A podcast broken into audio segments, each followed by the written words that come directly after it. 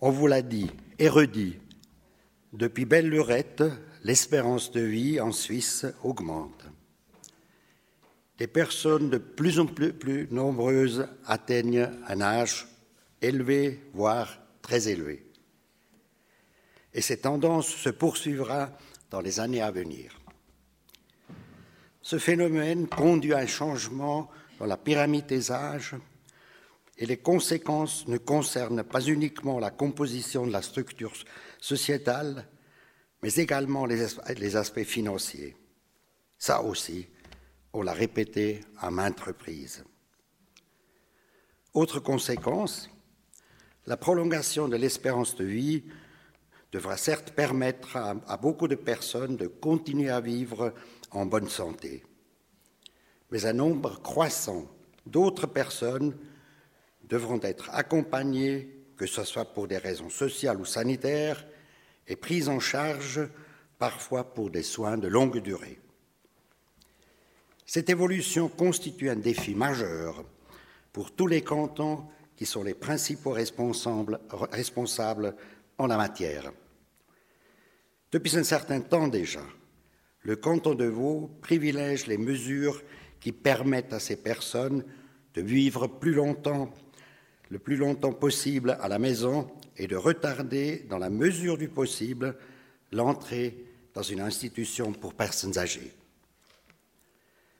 Ce modèle peut être considéré comme exemplaire dans le paysage de la politique de soins et d'accompagnement des personnes âgées en Suisse.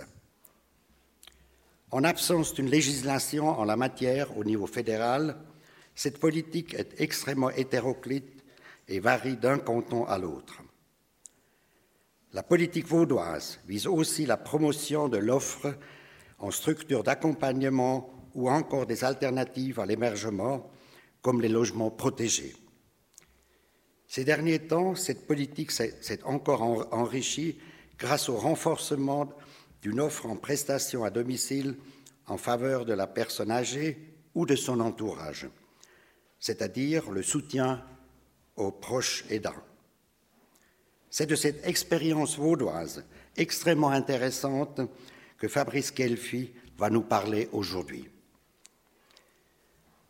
Fabrice Kelfi est économiste, HEC de formation et est aujourd'hui chef de service des assurances sociales et de, euh, du service des assurances sociales et de l'hébergement, le SASH, à l'administration cantonale du canton de Vaud. Il est entré dans ce service en tant qu'économiste en 1993, puis il a été promu adjoint économiste au chef de service en 1998 et il a repris la direction du service en 2006. Le SOSH est responsable au niveau cantonal des assurances et régimes sociaux.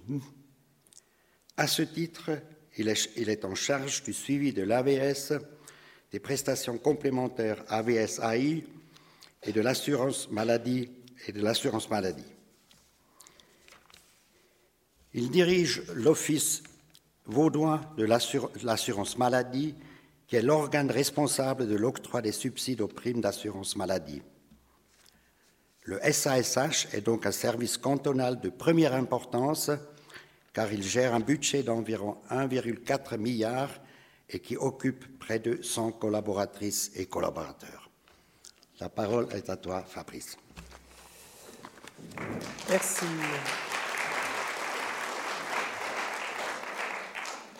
Bonjour à toutes et tous. Toute petite manipulation technique qui va prendre quelques secondes. Voilà. Euh, donc merci à, Connaissance 3 de m'avoir euh, invité cet après-midi pour vous, parler effectivement de ce que le, canton a, progressivement mis en place euh, depuis quand même un peu plus de 20 ans maintenant, puisque nous fêtons gentiment les 25 ans des premiers centres médico-sociaux donc ça fait quand même pas mal d'années, un quart de siècle, que le canton de Vaud a pris le pli d'une politique volontariste euh, de maintien à, domicile. Et effectivement, alors on m'a dit qu'il fallait choisir un titre accrocheur pour présenter euh, une politique publique qui est par certains aspects pas toujours très sexy.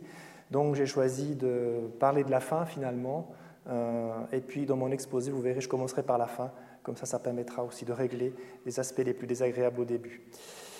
Au niveau du, plan, alors je vais effectivement parler de la fin, donc les MS, ensuite les alternatives, et on pourra conclure euh, par des éléments plutôt, plutôt prospectifs pour demain, et là sous forme de questions, puisque les enjeux qui se posent à nous euh, ces prochaines années doivent être traités, discutés, euh, tranchés aujourd'hui, mais ils porteront leur effet, surtout pour anticiper ce que le réserve l'avenir. Alors commençons par la fin, évidemment. Euh, le nombre de décès dans le canton de Vaud, comme ça vous voyez où les gens euh, décèdent dans ce, dans ce canton. Grosso modo, il y a 5500 décès par année dans le canton de Vaud. La moitié des décès concernent des personnes au-delà de 84 ans. Et les EMS, comme lieu de vie ou, lieu de fin de vie en l'occurrence, 50% euh, des décès après 85 ans ont lieu en EMS et trois quarts des décès après 90 ans ont lieu en EMS. Donc l'EMS est aussi un lieu de, fin de vie, il faut le savoir. Mais c'est aussi un lieu de vie et je vais essayer de vous le, démontrer. L'EMS, donc, euh, le voici symbolisé. De qui on parle quand on parle de résidents d'EMS On parle évidemment de personnes qui sont atteintes d'affections chroniques. Euh, on n'entre pas en EMS pour son, plaisir. Il faut vraiment qu'il y ait une pathologie médicale, soit cognitive, soit physique, qui empêche la poursuite de la vie à, domicile et l'EMS est en fait là pour pallier la perte d'autonomie et, dans la mesure du possible, la maintenir, voire la récupérer. Alors ça peut paraître paradoxal parce qu'on a l'impression d'avoir un EMS où on y rentre et puis finalement, après quelques mois, on y décède. Non, euh, ça peut être un lieu où on retrouve certaines capacités et euh, vous verrez qu'il y a quelques chiffres intéressants à, à cet égard. Comment est-ce qu'on accueille les gens en EMS D'abord en assurant une qualité de vie au quotidien. C'est une prise en charge 24 sur 24, 7 sur 7. Et ce sont aussi des lieux qui proposent une vie sociale. Les prestations de soins, vous le verrez tout à l'heure, c'est qu'une partie de la journée, de la nuit pour certains résidents. Le reste du temps, il y a quand même un certain nombre de prestations qui sont proposées aux résidents. Alors, il est libre de les accepter ou de les refuser, mais qui sont en tout cas proposées pour agrémenter sa journée et faire passer sa journée en dehors des moments de sieste, de repos, de nuit, de repas. Euh, il y a une vie sociale et c'est pour ça que c'est plutôt un service dans le canton de Vaud d'assurance sociale et d'hébergement qui gère ce domaine-là et pas comme dans d'autres cantons un service de la santé publique. Euh, le canton de Vaud a voulu vraiment mettre les EMS auprès d'un service qui s'occupe d'accompagnement médico-social d'abord et pas forcément de mettre en avant la prestation de soins, même si elle est importante et dans certaines phases de la vie prépondérante. Quelques chiffres. Comme vous l'a dit Uli, je suis économiste, donc je ne m'empêche pas de donner quelques chiffres. Des fois, je ne les retiens pas, mais comme ça, je les affiche. Puis il y en a d'autres personnes qui peuvent me les souffler si je les oublie. Donc canton de Vaud compte 6600 lits. C'est un chiffre qui ne veut pas dire grand-chose en lui-même. Par contre, alors ce qu'on peut dire, c'est si on le rapporte à la population vaudoise, est-ce qu'on a plus d'EMS dans le canton de Vaud qu'ailleurs en Suisse? Et la réponse est non puisqu'on a 11,7 personnes hébergées pour 1000 habitants, alors qu'en Suisse, on est à 14,9. Donc, grosso modo, on héberge dans le canton de Vaud un tiers de moins que dans le reste de la Suisse. Un tiers à un quart de moins que dans le reste de la Suisse. C'est une volonté politique. Construire des EMS, ça coûte cher. Construire des EMS, ça nécessite l'occupation du terrain, ça nécessite euh, un certain nombre d'activités publiques au niveau du commune du canton. C'est un assez gros investissement et le Conseil d'État, d'il y a plus de 20 ans, avait choisi de limiter drastiquement le nombre de lits d'EMS à tel point que pendant une période, aucun lit n'a été offert à la population vaudoise, enfin offert, proposé à la population vaudoise. Euh, et ce n'est que depuis, euh, en gros, l'arrivée de M. Maillard au département que les finances ont commencé à aller mieux et qu'on a pu reconstruire, relancer les projets d'EMS.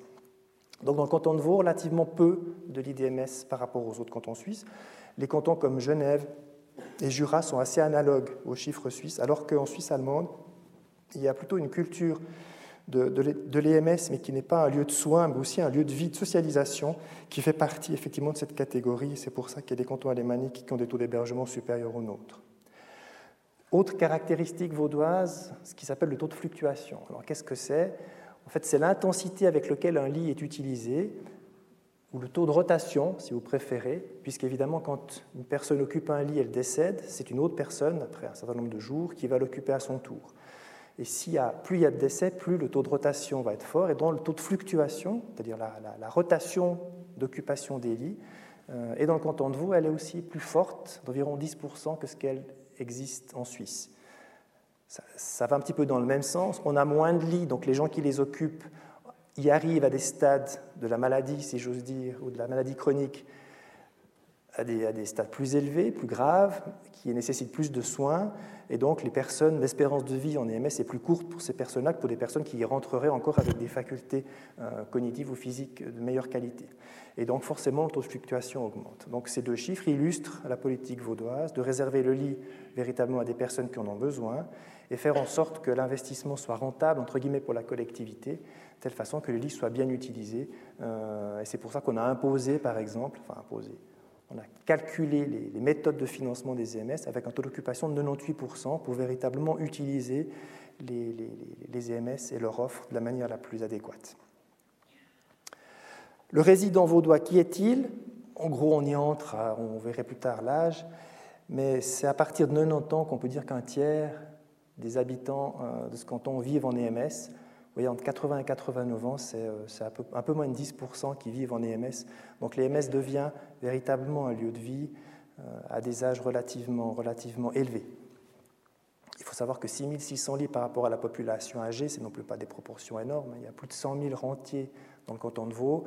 Donc 6600 euh, lits, ça reste somme toute relativement modeste par rapport à l'entier de la population des rentiers AVS du, du canton. Un résident reste hébergé moins de 26 mois, donc la moitié des résidents font en gros deux ans et moins dans, MS, et l'autre moitié fait deux ans, deux ans et plus. Aussi, ça rentre dans la, politique vaudoise. C'est que des signes qui montrent que la politique vaudoise veut utiliser de manière assez intense le, réseau des EMS. Et en lien avec l'espérance de vie, les hommes vivant un petit peu moins longtemps que les femmes, comme finalement l'entrée en EMS, c'est la proximité du décès qui est un des indicateurs importants, les hommes y entrent un petit peu plus tôt que les femmes, mais finalement dans leur parcours de vie à peu près, à peu près dans le même temps. Donc l'âge médian des hommes d'entrée en EMS est de 82 ans et des femmes 86 ans. Maintenant, ces résidents, qui sont-ils? Quand un, résident, entre en EMS, il a besoin de soins, une partie de ces soins sont facturés à l'assureur maladie et l'assureur maladie exige pour une facturation qu'il y ait une évaluation qui soit faite. Cette évaluation, en gros, quantifie le type de prestations, le nombre de prestations qui sont proposées aux résidents, effectuées par du personnel soignant, du personnel certifié, qualifié ou du personnel auxiliaire qui est présent dans, dans l'EMS. En moyenne, les résidents vaudois aujourd'hui ont besoin de 2h54 minutes, donc grosso modo 3 heures de soins par jour. Donc pendant trois heures, ils ont un professionnel de soins à leur côté pour le lever, pour s'habiller, pour se doucher, pour s'accompagner dans, les gestes de la vie quotidienne, pour se, déplacer, pour manger, pour se coucher, respectivement. 85% ont des, des, difficultés importantes avec les actes de la vie quotidienne, donc se lever, se nourrir, s'habiller, euh, se coucher. Euh, ça montre bien, encore une fois, toujours dans le même sens, l'intensité en, prestations de soins qui sont exigées dans les, dans les, dans les EMS vaudois. Et autre élément qu'on oublie, c'est qu'une personne sur deux avant l'entrée en EMS souffrait de désintégration sociale, si j'ose dire, ou de manque de lien avec euh, des autres êtres humains, tout simplement. Euh, et il retrouve en EMS bah, les contacts avec, euh, avec des hommes et des femmes, soit de même âge, soit plus jeunes, parce que ce sont les professionnels qui s'occupent d'eux à journée faite. Et ça, c'est un des éléments importants sur lequel maintenant je vais passer quelques, quelques minutes. Donc les difficultés de mobilité cognitive, je l'ai déjà dit, euh, ça va une grande majorité des personnes qui ont des difficultés de santé sous toutes ces formes. Les aspects cognitifs ont, tendance à augmenter maintenant en proportion. Euh, cognitif, ça veut dire les maladies liées à la démence, par exemple, qui progressent gentiment année après année dans la proportion euh, des, résidents, des résidents vaudois, mais ça c'est une démarche, euh, c'est une tendance qui, existe au niveau, au niveau suisse européen.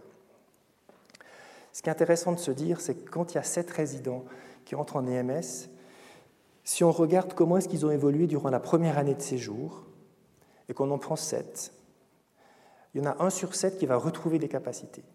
C'est-à-dire grâce à l'encadrement de professionnels, il va aller mieux une année après, sa santé, son comportement, ses attitudes, ces liens avec autrui seront meilleurs une année, après l'entrée que lors de l'entrée. Il y en a quatre pour lesquels la situation va se péjorer et il y en a deux pour lesquels aucun changement n'est à, signaler. Et c'est ça qui est intéressant de se dire, c'est que pour trois résidents sur sept, finalement, l'EMS, soit il améliore l'état de santé général de la personne, ou l'état relationnel avec la personne, ou la vie sociale de la personne, et apporte du répit à ses proches grâce à la vie sociale, l'encadrement quotidien de professionnels. Et ça, c'est une des facettes qui est peut-être méconnue de l'EMS. Eh bien, l'EMS fait du bien. En tout cas, il fait du bien à une partie des gens.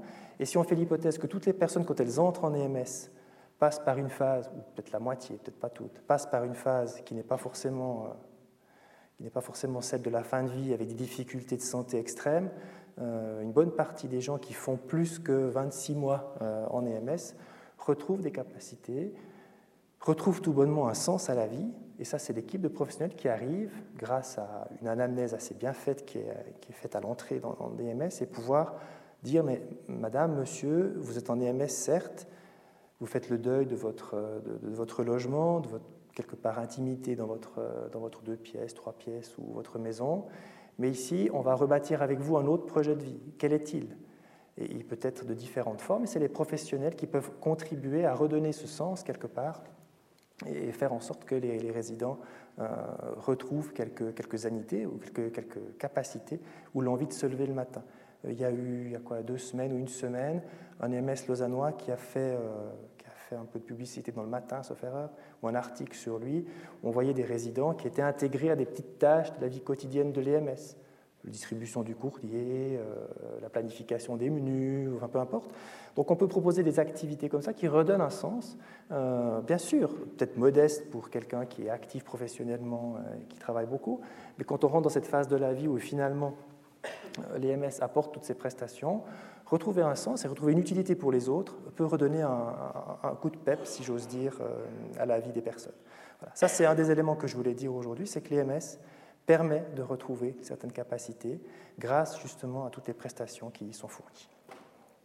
Mais avant l'EMS, en général, il y a le CMS, cette fois-ci c'est les LED euh, et les prestations qui sont fournies à domicile, Je reviendrai tout à l'heure de manière un peu plus générale sur les prestations, mais il faut savoir que la plupart des futurs candidats à l'EMS sont passés par une période euh, où ils ont été suivis par l'aide et les soins à domicile, puisque la moitié des usagers des CMS ont plus de 80 ans, donc ils sont vraiment dans les âges qui sont juste avant les âges qui, euh, qui vont après déclencher l'entrée en EMS, et un quart ont plus de 87 ans.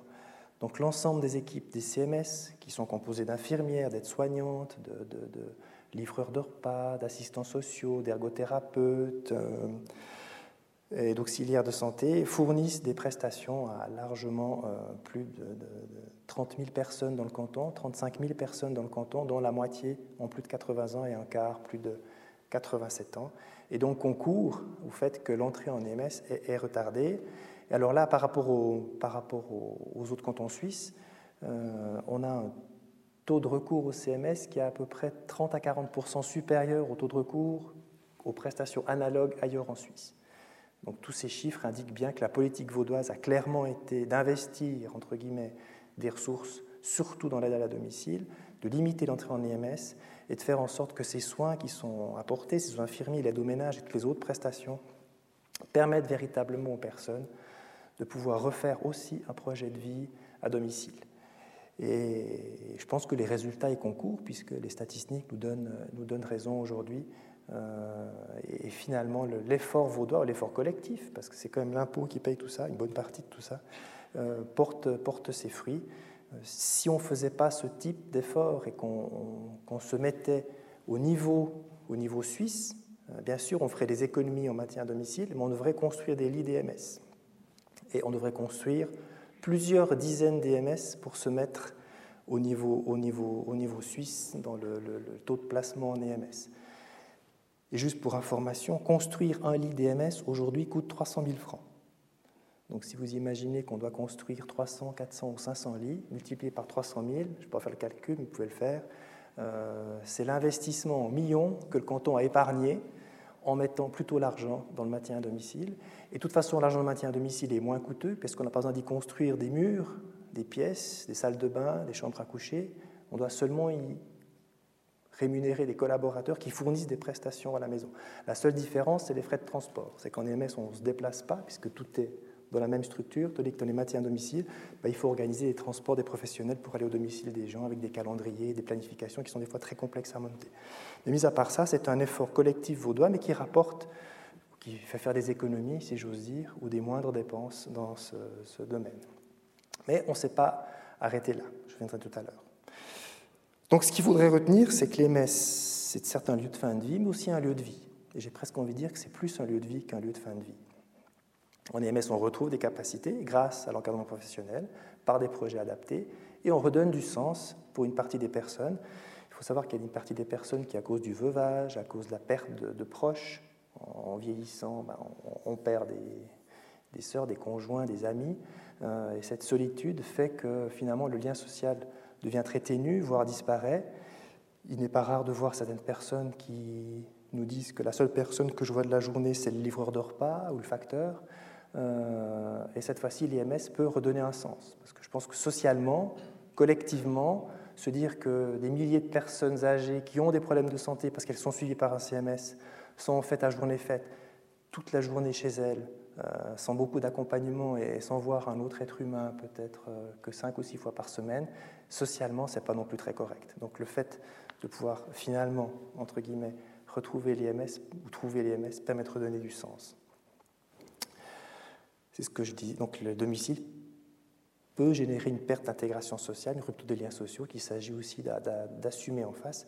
Ça peut être le choix de la personne. Après, il faut respecter les choix individuels, euh, mais toujours est-il que c'est une réalité d'aujourd'hui et l'EMS permet d'aller dans ce sens-là, dans le sens d'une meilleure intégration sociale. Mais il n'y a pas que le CMS et l'EMS, il y a quand même toutes sortes d'alternatives, et c'est là où le rôle du politique était important dans le, dans le canton de Vaud, qui a créé qui a permis ces alternatives qui se sont construites année après année euh, au fil des décisions politiques qui se sont succédées, euh, sans véritablement qu'on puisse distinguer une politique de gauche une politique de droite. C'était plutôt une politique gouvernementale et collective, peu marquée par les, par les partis, mais toujours marquée par le même objectif en disant les personnes peuvent rester chez elles, mais finalement, s'il n'y a que la dichotomie entre le CMS et l'EMS, ça ne suffit pas. Il manque quelque chose. Il manque un certain nombre de prestations et qu'il s'agit d'apporter progressivement. Et c'est ce qu'on a fait, modestement. On n'a pas inventé la roue, on a simplement repris ce qui se faisait ailleurs, ou inventé certaines choses, certes, et qui se sont élaborées et, créées depuis plus de 20 ans. Ça, c'est un petit peu le schéma général. Après, j'y reviendrai de manière plus, détaillée, chapitre par chapitre. Vous avez les aspects aide informer les bénévoles, politique de proche aidant, bénévolat vie associative sur la gauche. Vous avez les services de maintien à domicile que je viens d'évoquer, mais aussi avec des alternatives à l'hébergement, c'est l'accueil temporaire et le court séjour, et le logement protégé, qui est une pièce assez récente du puzzle, et finalement l'hébergement de long séjour. Donc ce schéma général couvre l'ensemble des prestations que le canton met à disposition euh, des Vaudois et des, Vaudoises et des Vaudois pour finalement prendre soin, prendre soin d'elles et, faire en sorte qu'elles puissent retrouver euh, un cadre sécurisant, sécurisé, et pour certaines d'entre elles, minorité, mais quand même certaines d'entre elles, aller en EMS. Prenons d'abord cette première partie, qui est la partie aide informer les bénévoles. Il y a deux gros chapitres. Il y a d'une part le soutien aux proches aidants, qui est la politique publique la plus récente, c'est qu'on a développé depuis les années 2010 environ. Et puis l'appui aux bénévoles à vie associative, qui est un peu plus, ancienne, euh, qui, date de la, fin des années 90, plus ou moins. Alors si je prends d'abord cet aspect-là, c'est tout le soutien cantonal à des associations, bah, comme Connaissance 3 notamment, depuis peu, mais quand même, euh, mais aussi d'autres, comme Prosénectouté, la Vivo, le MDA, Bénévolat Vaud. En gros, ce sont des associations qui fournissent des prestations aux seniors au sens large euh, et qui font que, en gros, les seniors euh, sortent de chez eux, si j'ose dire, ont des liens sociaux, bénéficient de prestations sociales, qui les accompagnent dans des démarches compliquées. C'est pas facile de changer d'assureur quand on a 89 ans. C'est pas facile de demander une aide financière parce qu'on n'a plus tellement de sous pour ses lunettes, un appareil auditif quand on a 93 ans. Euh, bref, tous ces problèmes de la vie quotidienne, c'est pas l'État lui-même qui les gère, mais on a confié cette prestation à ses, à ses partenaires. Il y en a d'autres qui sont peut-être moins connus, mais qui travaillent plutôt dans des petites régions. Ça peut être euh, l'entraide familiale vaudoise de telle ou telle région du canton, de tel ou tel groupe de communes. Ça peut être des bénévoles aussi qui, s'activent pour les transports, par exemple. C'est une activité cantonale assez, fréquente avec des bénévoles qui organisent ou qui, font en sorte que des seniors puissent aller à une dialyse, aller régulièrement euh, faire des transports réguliers chez, le physiothérapeute, par exemple. Donc tout ça, ce sont des organisations cantonales. Donc on finance ces associations, ces professionnels pour mettre en place ces prestations, pour maintenir le bénévolat et la vie associative est importante à cet égard. Un des derniers euh, succès, si j'ose dire, c'est l'opération Quartier Solidaire, peut-être que certains, certains d'entre vous connaissent. Il, s'agit en, gros de, recréer du lien social et de recréer un, une activité associative avec une série de prestations dans les communes, dans les quartiers. Il y a aujourd'hui euh, une quinzaine de quartiers qui ont été, euh, qui ont été, 15 à 20 quartiers qui ont été réalisés depuis un peu plus de 10 ans. Euh, c'est un projet initialement soutenu par une fondation privée, la Fondation des Narts, qui maintenant a fait des petits et le canton a, soutient largement cette, cette, démarche, qui est une démarche communautaire où en gros on réunit les seniors d'un village, parce qu'il y a aussi village solidaire, qui est un peu le petit frère de quartier solidaire, ou dans un quartier, par un animateur de Prosénectouté, ou deux animateurs, ça dépend du volume.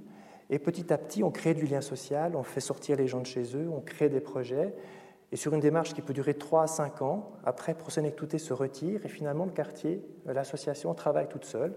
Et il n'est pas rare de voir euh, à Gland, à Yverdon et dans d'autres régions du canton, euh, Prilly, etc., qu'avant, il y avait deux activités et après Quartier Solidaire, il peut y avoir 50 à 80 activités qui sont organisées, par exemple, sur un mois et qui peuvent réunir des dizaines et des dizaines de personnes pour aller faire une marche, pour sortir, pour jouer au boule, pour enfin peu importe les activités. Après, c'est pas tellement ça qui est important, c'est que les gens se retrouvent et finalement font des activités ensemble et ça crée du lien social et tout ça contribue au fait que les gens sortent de chez eux, euh, en voient d'autres et euh, finalement ne restent pas dans leur, euh, dans leur solitude pour une partie d'entre eux. Donc là, c'est une politique publique assez simple, somme toute, qui dépend vraiment de mobilisation locale de forces associatives qui permettent d'atteindre des buts.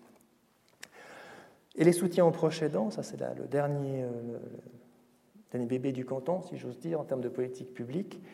Donc cette thématique a commencé à être réfléchie dans les pays euh, francophones comme la France et le Québec depuis assez longtemps, mais a, franchi en gros la frontière dans les années 2010. Le canton de Vaud s'est saisi de cette, euh, de cette thématique en créant une commission cantonale où tous les partenaires autour de la table pour dire ben, finalement il y a beaucoup de choses qui se font aujourd'hui de soutien aux proches, mais il faut mettre tout ça, tout ça ensemble et créer une dynamique autour de ce thème. Et, finalement, euh, on peut dire que ça s'est fait. Qui sont les proches Donc, ce sont les personnes qui. Ce pas forcément des époux, des épouses, ça peut, être, euh, ça peut être des voisins, ça peut être des enfants, ça peut être des cousins, ça peut être des frères et sœurs, mais qui soutiennent, euh, qui apportent aide et présence à un membre de son entourage qui a atteint dans sa santé, dans son autonomie. Qui sont-ils? C'est comme pas anodin, c'est une personne sur sept qui peut, si elle regarde ce qu'elle fait pour une autre personne la journée ou la semaine, c'est une personne sur sept qui euh, reçoit une aide de la part de proches. Et le temps varie entre 20 et 150 heures par semaine. Je rappelle que les gens travaillent quand ils sont actifs, en gros 40 à 45 heures par semaine. Et on considère que c'est un emploi rémunéré plein temps. Il y a des proches aidants qui sont à 150 heures par semaine, aujourd'hui, dans ce canton. Donc l'équivalent de trois équivalents plein temps. Et ce sont des gens bénévoles qui s'engagent auprès de proches. Et puis même ceux qui en font que 20 heures, ça correspond juste à un mi-temps dans une activité professionnelle rémunérée normale. Donc vous voyez l'ampleur de, la problématique, l'ampleur de la thématique plutôt. Euh, et toutes ces personnes, tous ces proches, qu'ils soient aidants et ces personnes aidées, euh, sans cette force citoyenne, eh ben, je ne sais pas dans quelle situation nous serions en termes d'institutions de santé, des établissements médico-sociaux ou autres. C'est donc une activité fondamentale de la société. Puis ses proches qui fournissent des prestations. Alors l'aider, évidemment, on le connaît bien, il fréquente son médecin, il est malade, il a une maladie cognitive, il a Alzheimer, etc. Mais l'aidant, qui est-il? Eh ben, 68% ont des difficultés de santé qu'ils n'auraient pas s'ils n'étaient pas proches aidants. La moitié ont dû renoncer à une partie de leur vie sociale, moins sortir, moins avoir d'amis, moins aller au resto, limiter les voyages, moins voir les enfants. Et 60% n'ont pas de solution en cas de crise. C'est-à-dire si donc il y a une crise majeure qui les touche eux, si eux tombent malades, ben on a deux malades en gros à gérer. L'aidé qui ne peut plus rester chez lui, qu'il faut mettre en hôpital, et l'aidant qui ne peut plus aider l'autre, mais qui est aussi malade lui-même, qu'il faut mettre à l'hôpital. Donc on a un doublement des difficultés. 60% sont inquiets pour l'avenir. La moitié de ceux qui sont aidants euh, et qui sont actifs professionnellement, donc en gros qui ont entre qui sont même étudiants, il y a des proches aidants qui sont étudiants entre 20 et 65 ans, disons, la moitié, ce statut a, des conséquences sur leur vie professionnelle. Je citer l'exemple des femmes qui baissent leur taux d'activité pour s'occuper d'un parent euh, ou d'un conjoint. Et pour la moitié d'entre eux, il y a un impact sur le revenu, parce qu'évidemment, si on travaille moins, parce qu'on doit baisser son taux d'activité, on a moins de salaire, on a moins de caisse de pension à terme. Donc ça pose des problèmes sociaux relativement importants. Quelles sont les attentes des proches? La première attente qu'ils ont évoquée quand on les questionne, c'est la reconnaissance. Alors bien sûr, la reconnaissance financière, mais pas seulement. C'est aussi la reconnaissance quelque part d'un statut. Euh, je veux être reconnu.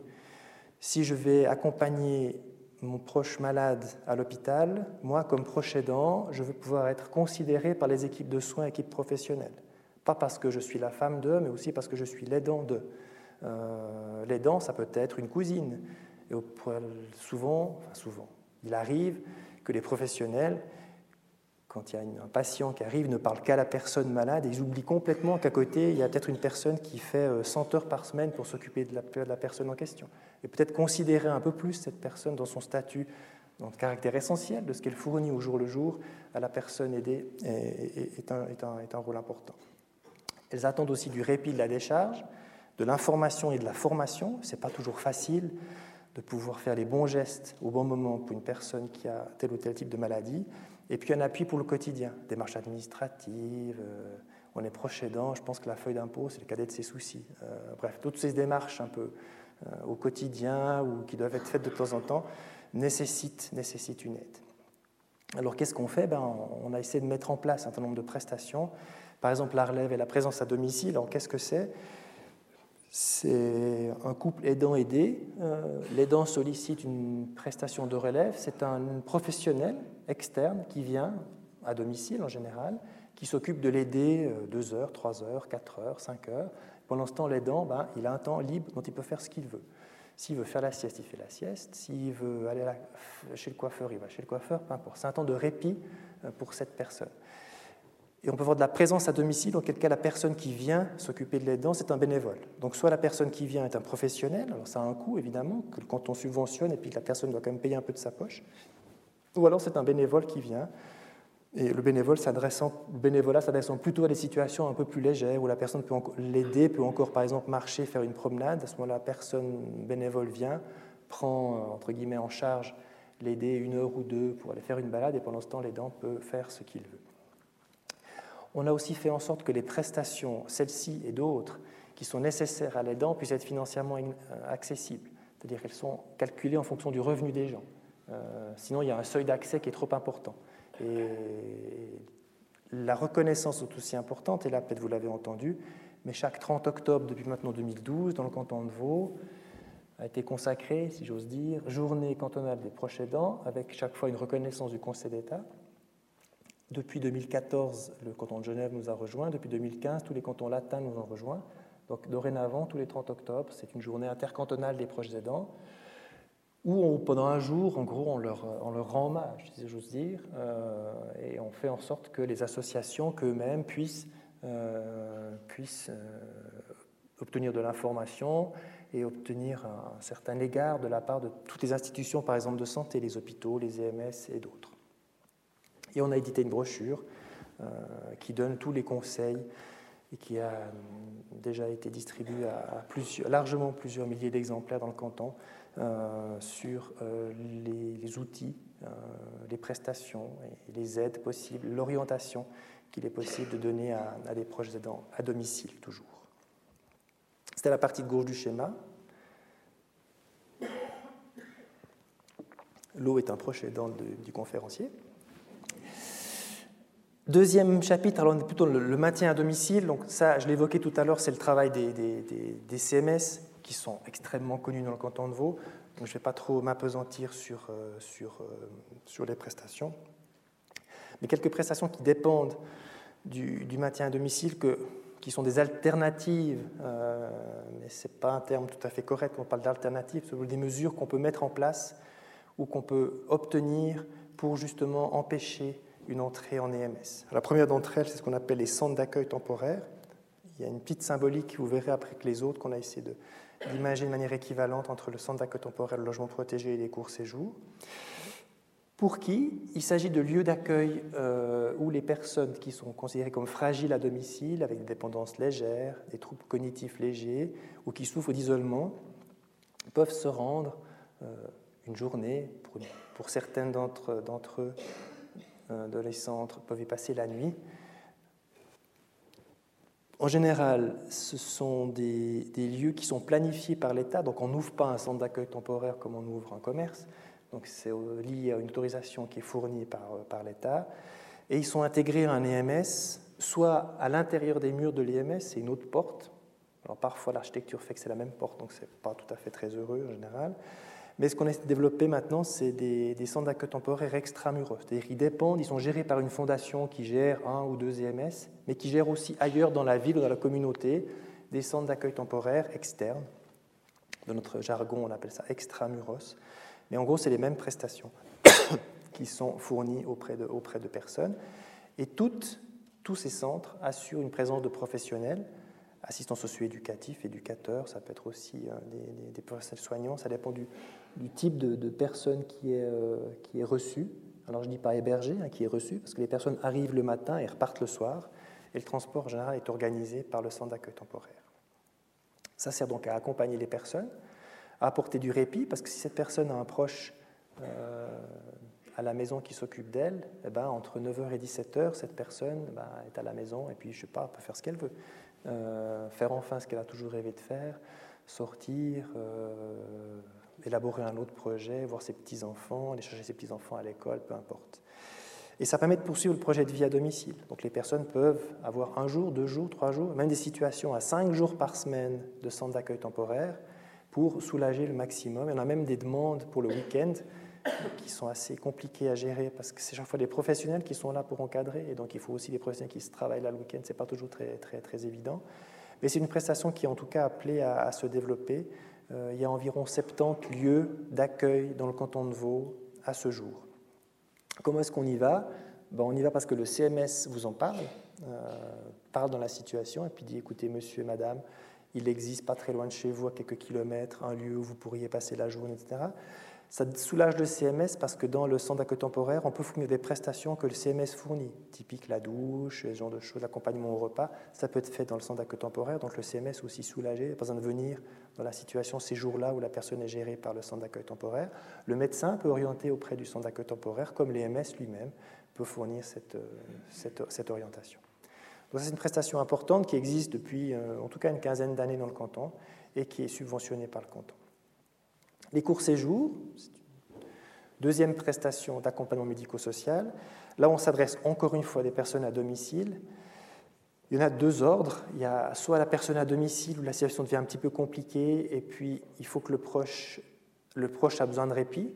Et à ce moment-là, la personne va en court séjour quelques jours, 10, 20, jusqu'à 30 jours par année ou alors c'est une sortie d'hôpital où l'hôpital dit ben, pour moi les soins c'est bon, je peux vous apporter grand chose, mais par contre vous n'avez pas encore toutes les capacités pour pouvoir rester à la maison de manière autonome parce que je ne sais pas, il y a, des marches d'escalier, parce qu'il y a une difficulté avec la salle de bain, donc il faut encore faire un petit effort d'ergothérapie et obtenir, retrouver cette capacité.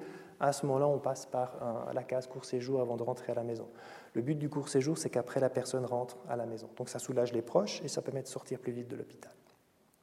30 jours par an, il peut être planifié, euh, ou alors il peut être euh, prévu euh, assez en urgence. C'est un domaine de planification du canton aussi, puisqu'on n'ouvre pas des courts séjours comme on ouvre un commerce, et il est fait de professionnels, les mêmes professionnels en gros que, que l'EMS, une petite distinction, c'est qu'en gros, en EMS, on peut des fois faire à la place de la personne, tandis qu'en court séjour, comme on souhaite que la personne retrouve des capacités, les professionnels doivent s'empêcher de faire à la place d'eux. Donc, par exemple, il se peut que pour certaines personnes, je ne sais pas, mettre leurs chaussures, eh ben, on laissera la personne le faire, même si ça prendra du temps. Pourquoi? Parce qu'après, à la maison, elle devra le faire toute seule. Euh, Ce n'est pas le professionnel pour gagner du temps, parce que ça lui prend 30 secondes de le faire à sa place. Ça permet donc de récupérer, de, re de rentrer à domicile dans de meilleures conditions et de soulager les proches. Encore une fois, ceux qui orientent auprès du court séjour, c'est toujours les mêmes, le CMS, le médecin traitant, ou, l'EMS, mais ça peut être aussi euh, les enfants, mais toujours que l'entrée doit se faire par ces, professionnels. On a vu la moitié du, enfin les deux tiers du schéma. Maintenant, le, dernier, c'est logement protégé. C'est une politique publique qui a à peu près une dizaine d'années, 10 euh, à 15, disons, pour qui toute personne avec des signes de, fragilité, en gros, c'est quitter son logement traditionnel dans lequel la vie devient compliquée parce que c'est ces vieux bâtiments où il y a cinq ou six marches d'escalier avant de pouvoir atteindre l'ascenseur, parce que les équipes de soins de domicile ne peuvent pas fournir un soin comme la douche parce que la douche est trop petite, il faut venir à deux professionnels pour le faire. Enfin, toutes sortes d'empêchements qui font que la vie à domicile devient compliquée dans ce logement-là. Ou alors c'est des personnes qui se disent ben moi je me projette, aujourd'hui ça va encore assez bien, j'ai quelques difficultés mais je m'en sors, mais peut-être que si je fais la transition logement protégé, je pourrais éviter la case EMS euh, parce que justement j'aurai un endroit où l'architecture sera adaptée aux prestations de soins, mais aussi pour se faire à manger, aussi pour accéder au frigo, pour accéder au balcon, euh, pour rentrer chez soi. Ce n'est pas une porte qu'on doit tirer vers soi, mais c'est des portes automatiques. tout, est fait pour faciliter en gros la vie des gens, dans un encadrement sécurisant parce que logement protégé veut dire qu'il y a quelqu'un sur place. Alors on l'appelle concierge social, accompagnant, peu importe, mais il y a quelqu'un sur place qui peut fournir des, prestations ou orienter pour des prestations ou organiser des prestations. Organiser une vie sociale, c'est un des éléments importants du logement protégé, c'est que les gens y retrouvent une vie sociale. Il y a quelqu'un qui est là pour créer du lien entre les locataires et les habitants. Et les services doivent être à proximité. On ne fait pas du logement protégé au milieu de la campagne, on fait du logement protégé soit dans des zones urbaines, soit dans des zones villageoises assez denses où on trouvera un commerce, un bistrot, euh, un arrêt de bus, enfin des activités, euh, des activités locales pour créer tout ça, du, lien social. Alors on peut anticiper, comme je l'ai dit, permet de rester chez soi. On déménage certes, mais on est chez soi. On, ouvre à qui on veut, on répond à qui on veut, euh, on va chercher son courrier et on développe des liens sociaux avec les autres locataires. Des logements protégés dans des lotissements, il n'y a que des locataires qui ont à peu près les, les mêmes âges, entre 70 et 95 ans, mais il y a aussi des logements protégés qui sont intégrés à des zones d'habitat normal, entre guillemets, avec des familles, des enfants, euh, etc. Ça dépend tous les promoteurs, comment ils ont conçu les, logements.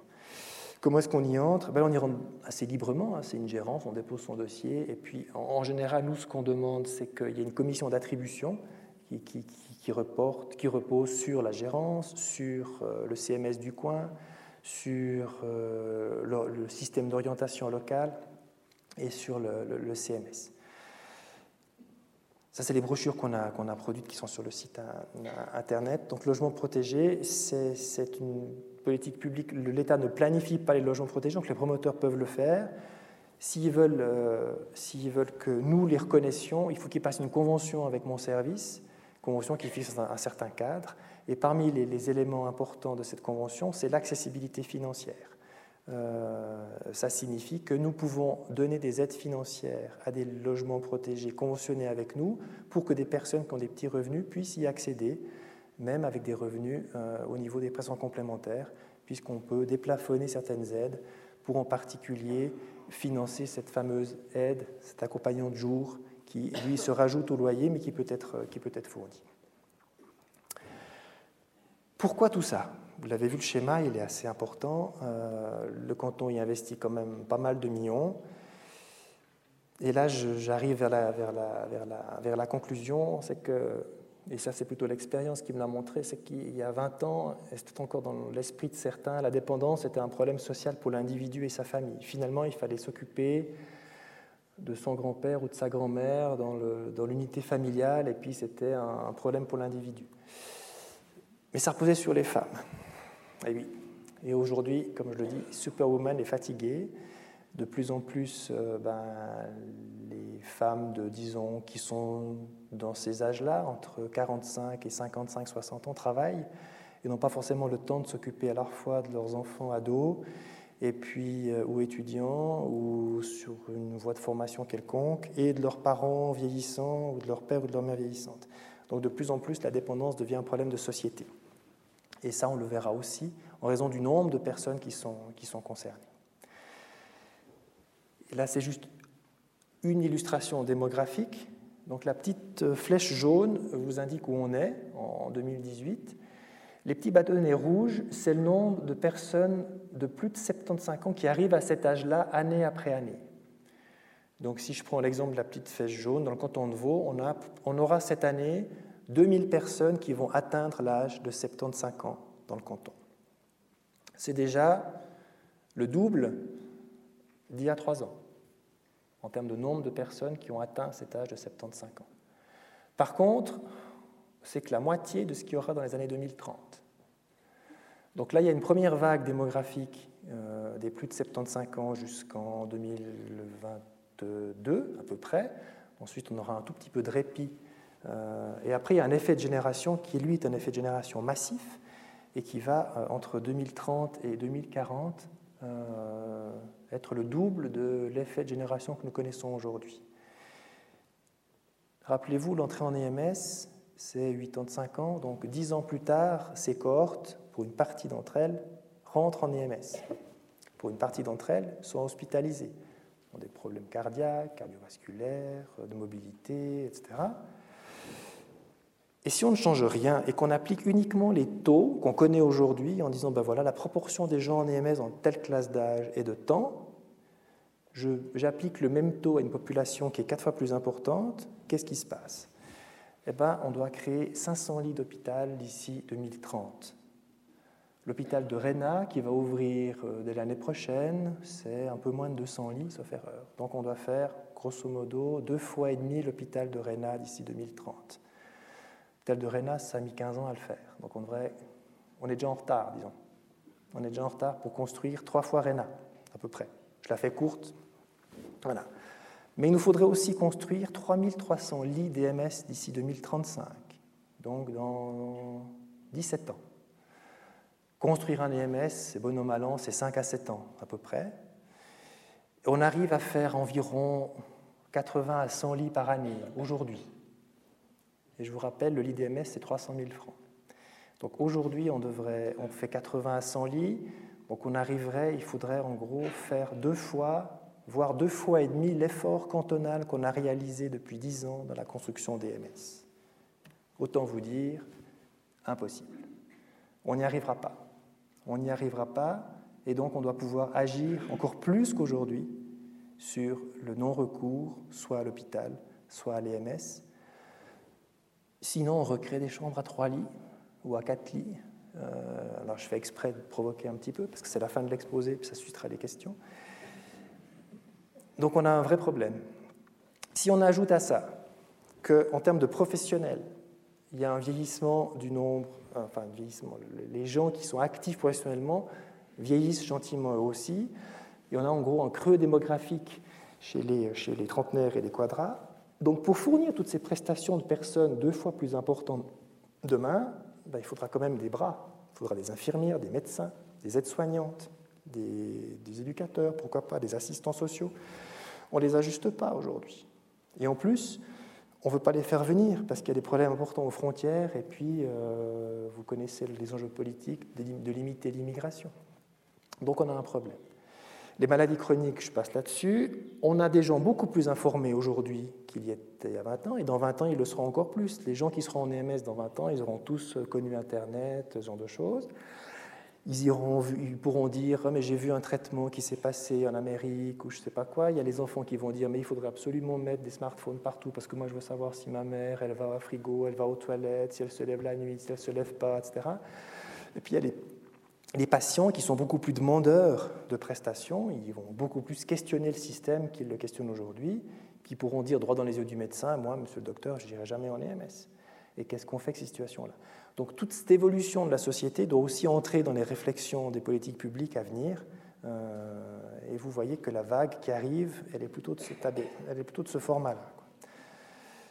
Je ne pense pas qu'on va tous mourir noyés, en tout cas j'ai une autre ambition. Donc on doit agir aujourd'hui. Et comment agir? Juste ce petit schéma. Si, vous voyez la, la, la la courbe bleue, en gros, c'est depuis euh, le début de la vie, c'est l'augmentation des capacités. Donc, c'est les enfants qui deviennent adultes, donc ils augmentent en capacité. Ensuite, on devient adulte et on est complètement autonome. Avec les années, ben voilà, on, grimpe moins vite les marches d'escalier, on court un petit peu moins vite, le cerveau va un petit peu moins vite. La bande un peu rose-orange en bas, c'est si on la franchit, on perd des capacités, on a besoin de rentrer dans une institution. Donc le, challenge, c'est faire en sorte que la pente, la pente de perte de capacité soit la plus petite possible. La courbe orange, c'est une perte de capacité assez forte, et on voit qu'à un certain âge, on coupe la courbe orange avec le trait orange horizontal, et là, ça veut dire qu'on perd des capacités, on ne peut plus se suffire à soi-même, on a besoin d'autrui. Donc il faut agir sur la pente, faire en sorte que les gens perdent moins de capacités au cours du temps. Et pour ça, il n'y a qu'une seule politique, c'est une politique de prévention, mais qui ne commence pas à 8 ans, 2 ans. Cette politique de prévention, elle doit commencer à l'âge adulte. Et à l'âge adulte, on capitalise en gros, euh, là je parle au niveau société, hein, on capitalise en gros les acquis qui permettront d'avoir une pente quand on atteint la retraite ou un âge avancé, de perdre moins de capacité et donc de repousser encore plus l'âge à partir duquel on perd trop d'incapacité, trop de capacité qui fait qu'on rentre dans une institution.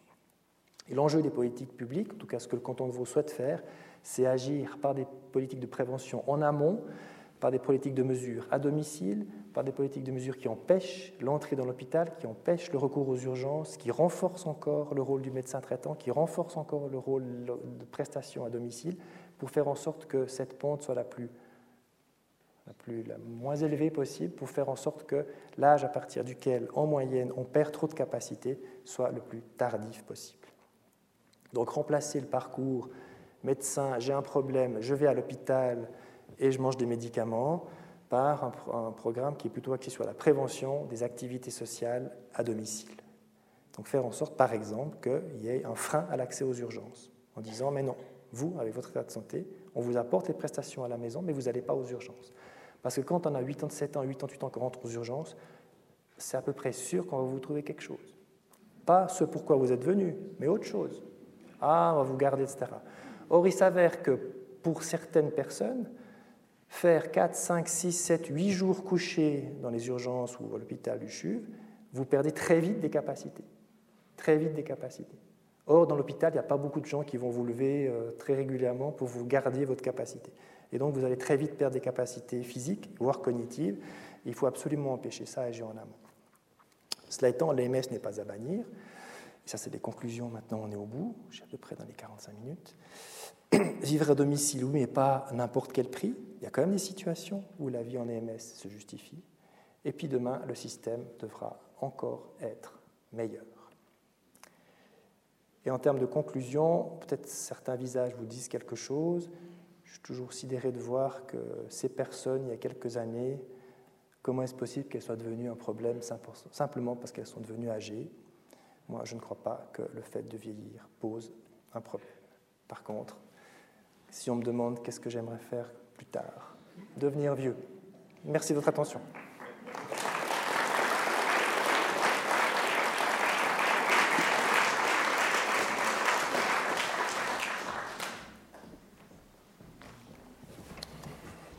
Merci beaucoup, Fabrice Kelfi, pour, je crois, cet exposé extrêmement intéressant, enrichissant, et qui donne aussi beaucoup, beaucoup d'informations sur cette situation.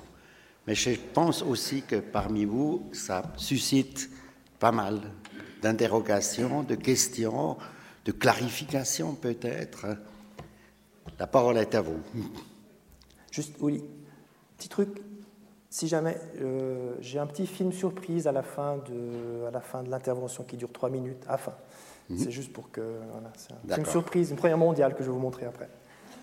D'accord.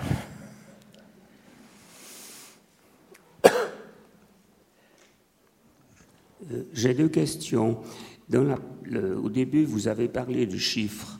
Est-ce que ces chiffres peuvent être considérés comme vaudois ou est-ce que si c'est comme pour les prisons, il y a des trucs intercantonaux?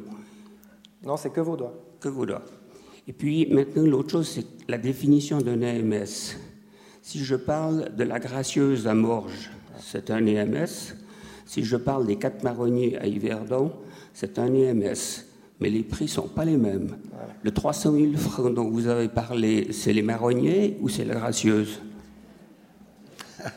alors, le 300 000, c'est pour construire un lit. Donc on met 300 000, le lit est construit, mais il n'est pas encore exploité.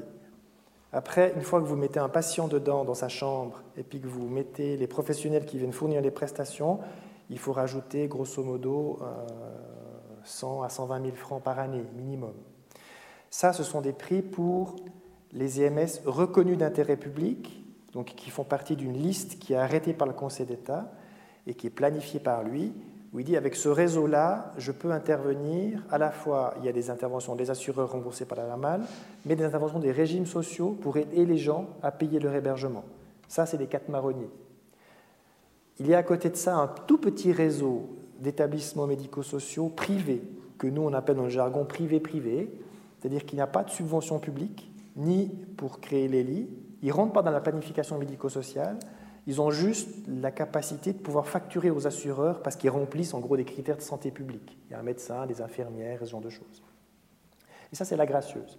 Donc autant les MS, le tarif journalier est fixé par mon service, autant dans les 4 ou 5, il n'y en a pas beaucoup plus, établissements complètement privés, la tarification est complètement libre. Euh, évidemment, ils ont des clientèles qui ne sont pas aidées par l'État puisqu'on n'intervient pas, et donc qui peuvent se payer euh, des frais d'hébergement qui peuvent aller facilement à 10 000 francs par mois.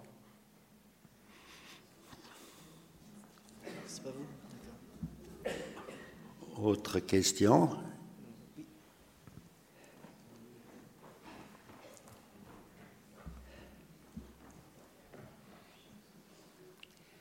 Vous n'avez pas du tout parlé de votre exposé des d'un essai qui se fait, entre autres, à Yverdon, ce qu'on appelle les appartements dominos, la colocation entre euh, personnes âgées avec un soignant ou une soignante euh, qui est présente la journée. Alors, il y a, Ça se fait aussi à Sierre. Oui, alors il y a deux types de colocation, une qui marche un peu, une qui ne marche pas. Alors, celle qui marche un peu, c'est la colocation Alzheimer.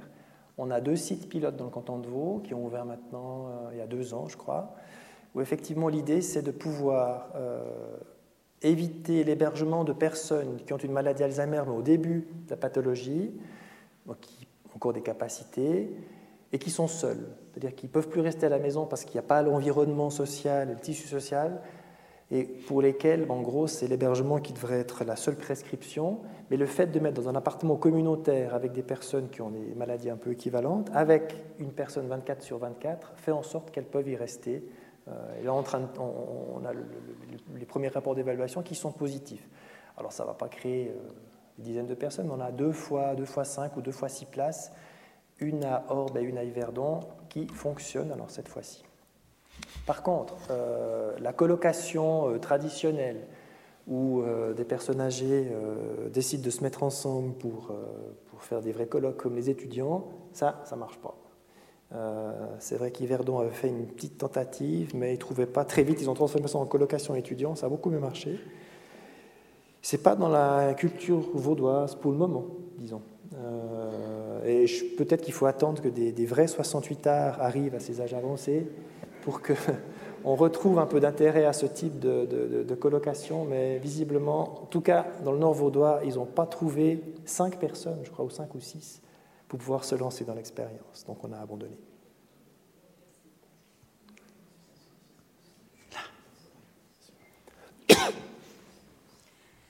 Est-ce que vous pouvez nous donner le prix mensuel d'un EMS, la participation euh, de, de, la caisse maladie, euh, qu'est-ce que le pensionnaire doit payer lui-même? Alors grosso modo, un EMS coûte 300 euh, francs par jour, arrondi. La partie du résident, elle est autour de, 180, 180 à 190 par jour. L'État, euh, l'assureur doit mettre quelque chose comme 60 euh, ou 70, et le reste, ce sont des contributions publiques. comptons pour une part, mais il y a une partie qui est refacturée aux communes, grosso modo.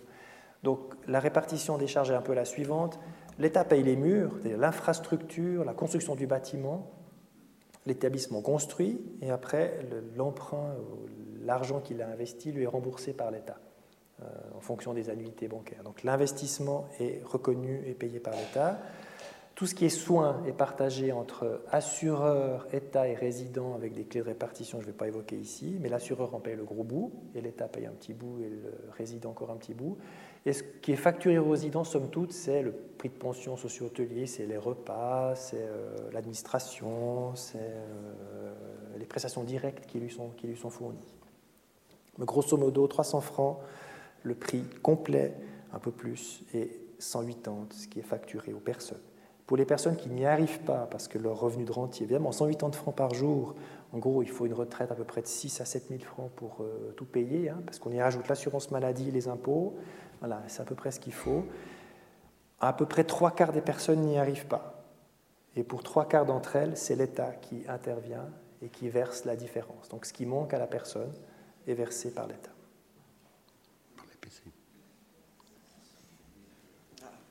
Oula, tout de suite.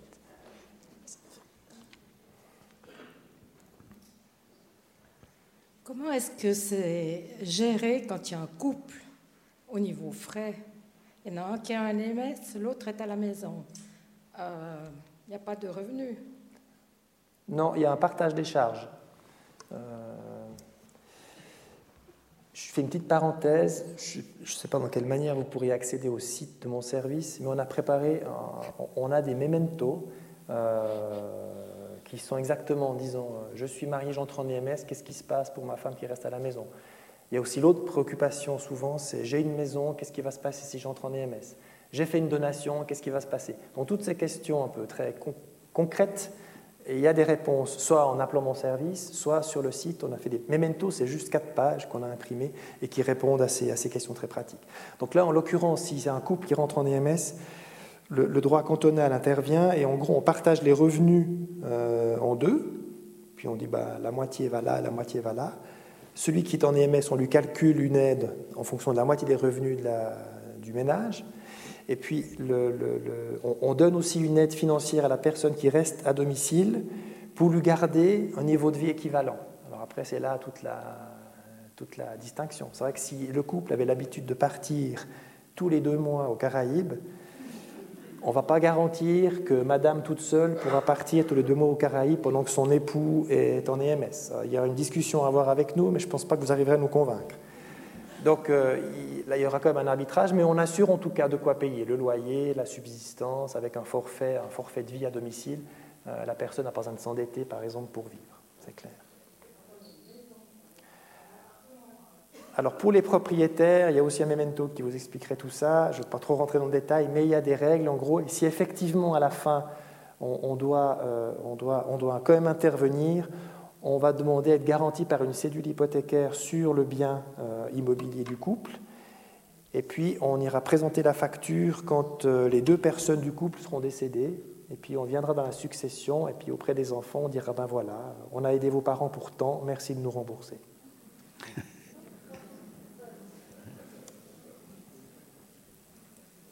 Que vous pouvez avoir un rôle pour booster les promoteurs pour créer des logements protégés? Alors il y a plusieurs possibilités. Donc l'État ne finance pas le logement protégé. les, gardiens du sol sont les communes. C'est elles qui, euh, euh, qui décident l'utilisation du sol. C'est vrai que maintenant que la nouvelle date, c'est un petit peu plus compliqué, mais la nouvelle loi qui a été votée par le peuple, euh, la L3PL, je ne sais plus ce que ça veut dire exactement, mais prévoit des bonus à la construction pour des promoteurs qui feraient du logement subventionné ou du logement protégé. Donc en gros, vous avez, vous avez le droit de faire un bâtiment de 4 étages, les chiffres, j'en sais rien, mais plus ou moins 4 étages. Et eh ben, si vous faites ce type de logement, vous avez le droit d'en faire un cinquième. Et donc ça intéresse le promoteur parce qu'il pourra rentabiliser son investissement sur plus de locataires.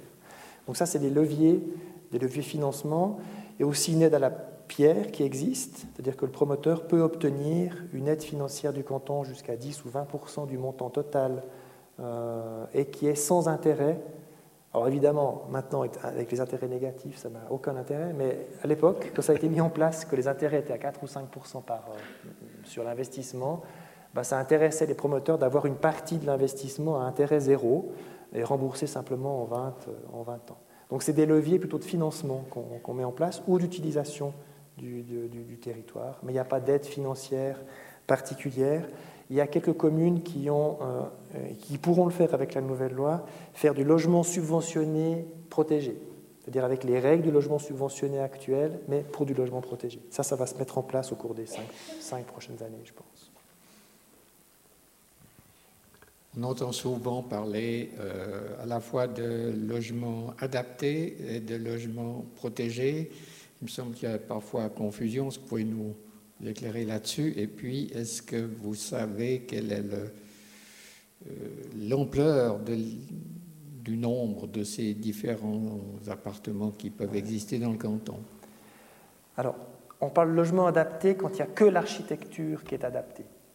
Donc le logement répond aux normes euh, SIA d'architecte, je ne sais plus laquelle. Ça veut dire qu'il n'y a que l'appartement qui est adapté. On parle de logement protégé, même si ce terme n'est pas protégé, parce que voilà. Mais quand il y a en plus une activité sociale, un local communautaire, par exemple, les gens peuvent se retrouver, boire le café, lire leur journal, euh, faire leur courrier, qui a une correspondante, enfin une animatrice sociale qui est là sur place, et qu'en plus l'environnement se prête parce qu'il y a des transports publics, des commerces et ce genre de choses. Donc quand il y a toute la palette, euh, on parle plutôt de logement protégé et adapté que quand il n'y a que la structure d'architecture qui est faite. Au niveau du volume, ça évolue tout le temps puisqu'on signe entre 5 et 7 conventions par année avec des promoteurs. On en signait 2 à 3 il y a 4 ou 5 ans. Maintenant, on est à 5 à 7 par année qui correspondent chaque fois à 10, 15, 20 logements. Je pense que maintenant, on doit être à 2200 logements conventionnés avec l'État où le critère protégé veut dire quelque chose, parce qu'il y a tous ces critères qui sont reconnus, et en plus, on permet l'accessibilité financière à une partie de la, clientèle ou des locataires. Maintenant, à côté de ça, il peut y avoir des faux logements protégés, où des promoteurs font des magnifiques plaquettes euh, et, ils n'obtiendront jamais l'accord ou la convention avec l'État parce que, euh, parce que ça ne marche pas. Il y a un exemple qui a défrayé la chronique à Yverdon il y a quelques années, où la construction était scandaleusement de mauvaise qualité, il n'y avait aucune prestation fournie, et pourtant les plaquettes de présentation étaient écrites en gros logement protégé.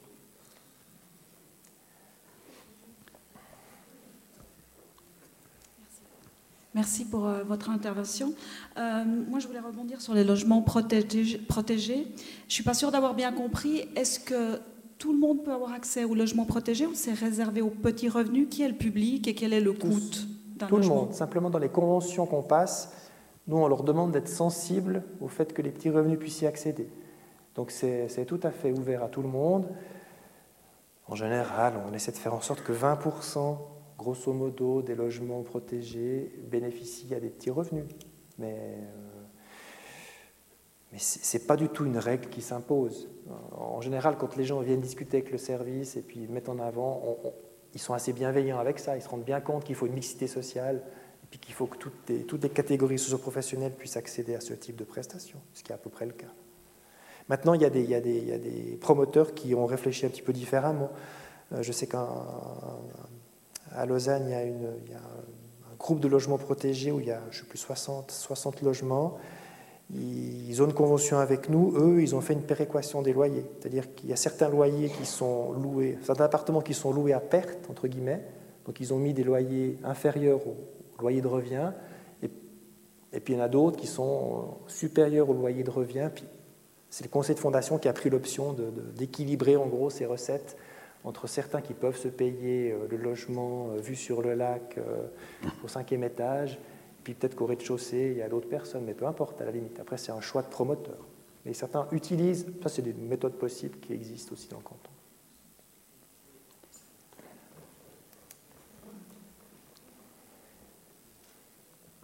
Merci beaucoup. J'ai eu l'occasion d'accompagner deux personnes qui entraient en IMS. Et euh, c'était vrai, c'était dans le même établissement, euh, le même IMS, mais j'ai constaté qu'il n'était pas évident du tout que ces personnes obtiennent une chambre individuelle. Or, je trouve que euh, quand on entre en IMS, c'est important d'avoir son petit îlot privé après avoir euh, vécu toute une vie dans un appartement de manière indépendante. Alors qu'en est-il, s'il vous plaît? C'est juste. on a, on a, alors ça c'était c'est une des conséquences du, blocage des lits hein, dont je vous ai parlé durant les années euh, jusque dans les années 2003-2004, ce qui fait que le parc que le canton de Voix, quand on a commencé à reconstruire, c'était un parc vieillissant. Euh, et parc vieillissant dit qu'à l'époque on avait des chambres à trois lits, hein, voire quatre. Voilà. Voilà. Donc c'était pas tout à fait simple. Et puis quand même, il y a 6600 lits. Donc maintenant, il y a quand même de lits. Qui, les, constructions modernes, elles, prévoient un maximum de 15% de chambres à deux lits. Parce qu'il s'avère, mais là, c'est les professionnels qui nous le disent, il s'avère que de temps en temps, on héberge des couples. Et puis de temps à autre, pour certaines pathologies, très précises que je ne pourrais pas vous décrire ici, mais les professionnels nous disent que c'est mieux pour calmer certaines angoisses dans certaines phases d'avoir des fois deux personnes dans une chambre. Mais ça reste la minorité. En gros, on est de l'ordre de 15% ou 10% de chambres à deux lits, donc le reste, ça veut dire des chambres à un lit. Et les nouvelles constructions sont comme ça. On a encore un effort de modernisation à faire, et on, prévoit que la prochaine législature, donc celle qui vient de commencer, on, va proposer au Conseil d'État au mois d'avril ou au mois de mai le plan d'investissement dans les EMS pour les cinq prochaines années, où on, aura 80% de modernisation et 20% de construction nouvelle. Et là, on va mettre le paquet, en gros, sur pour que les chambres à un lit disparaissent quasiment. Il devrait en rester 300 à 350 euh, chambres à deux lits, pardon. 300 euh, à 350 quand ce programme sera construit. Et ce programme, euh, comme il faut 5 à 7 ans pour construire un EMS, je ne pense pas que les chambres à deux lits auront disparu avant, avant une dizaine d'années de manière prépondérante. Pour avoir les subsides du canton, euh, il fallait des chambres à 3 et 4 lits quand les EMS étaient construits. C'était pour ça, c'était pour ça qu'à Payerne, entre autres, il y avait des chambres à 4 lits. C'était un des EMS construits tout au début des années 80. c'était des fonds de l'OFAS aussi à l'époque, des fonds fédéraux.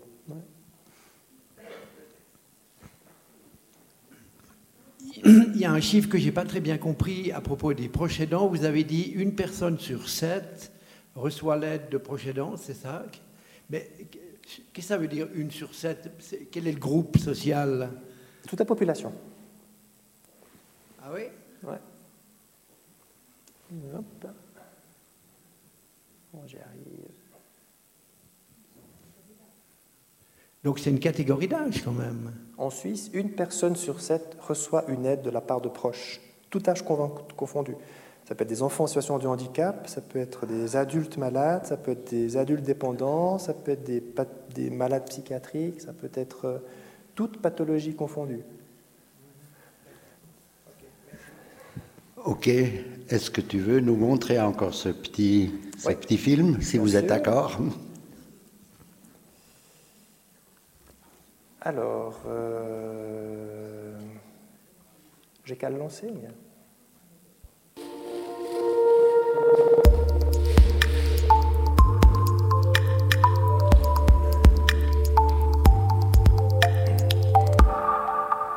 ça rejoint euh, cette problématique des proches aidants, ça rejoint le long cortège euh, des difficultés sur une carrière professionnelle d'une femme. Et la conciliation travail et famille, euh, elle ne concerne, à mon avis, pas uniquement la question de la petite enfance, si bien entendu elle l'est, mais disons, on, thématise moins le, le, fait que beaucoup de femmes diminuent leur taux d'activité pour pouvoir soit s'occuper d'un proche parent, soit pour se consacrer justement un peu de temps euh, pour souffler. Et euh, disons ça, ça a des impacts après sur la caisse de pension, ça a des impacts sur les retraites, et donc ça a des impacts sur une paupérisation des femmes euh, à la retraite. Être proche aidante, c'est pas seulement être aidante, c'est aussi être proche. Et je me rends compte que même si a priori elle accepte difficilement de perdre de son autonomie et puis elle accepte difficilement les, mesures qu'on lui propose. Elle les accepte parce qu'elle m'aime. Et puis, elle sait que ça me rassure. Et ça, je trouve très touchant. Prendre conscience euh, de nos limites. Euh, en tenir compte. c'est pas facile. Apprendre à les identifier et euh, être attentif aussi aux, bonnes choses qu'on peut partager avec la personne aidée. J'avais pour moi-même une petite voisine au-dessus de chez moi qui était euh, en situation euh, voilà, de, proche de fin de vie. Euh, peut-être que le regret que j'exprime, c'est de ne pas avoir eu le temps ou l'initiative, peut-être de proposer à sa fille, qui, je le voyais, venait s'occuper beaucoup d'elle, savoir si je pouvais faire quelque chose. Et peut-être de rétablir des liens de solidarité proches pour faire voilà, une chaîne humaine qui pourrait soulager parfois certains des proches aidants qui sont dans des épuisements qui sont souvent seuls face à des situations. Et euh, voilà, qu'on rétablisse euh, ces liens euh, de, de solidarité, de proximité humaine disons, l'État de Vaud est un des seuls employeurs, disons, qui a euh, mis en place un congé euh, de 12 jours euh, que le personnel de l'administration cantonale peut prendre, en plus des autres jours de congé, en plus des autres jours de vacances, pour faire face à une situation, que ce soit pour une prise en charge effective ou pour faire face, j'imagine aussi aux conséquences de cette prise en charge effective d'un proche aidant. Le, le congé pour proche aidant, dans quelle mesure est-ce qu'il peut être utilisé pour euh, prévenir l'épuisement? Euh, Je souhaiterais un élargissement dans ce but-là, quoi, avec la possibilité de consacrer aussi du temps à soi, enfin, ce, temps dont, on a besoin pour se ressourcer, comme on le dit.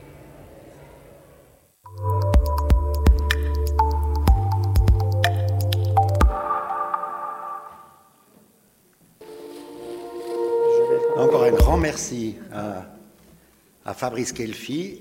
S'il n'y a plus de questions ou d'interventions, je vous remercie beaucoup aussi d'être venu et je crois que ça mérite un grand applaudissement.